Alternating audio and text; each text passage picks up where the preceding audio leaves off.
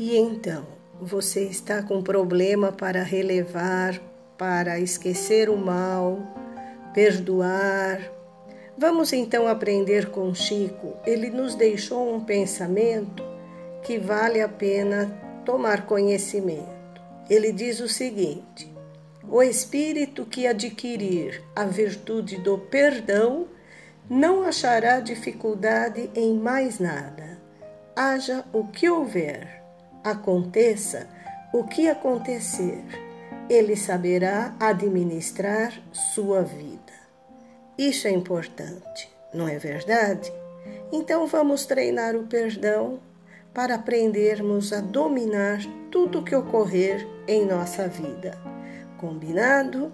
Então, amance seu coração e seja feliz. Vale a pena. Não se esqueça, estamos nos aproximando do Natal. Jesus deseja que você perdoe, que você releve. Faça isso para ser feliz.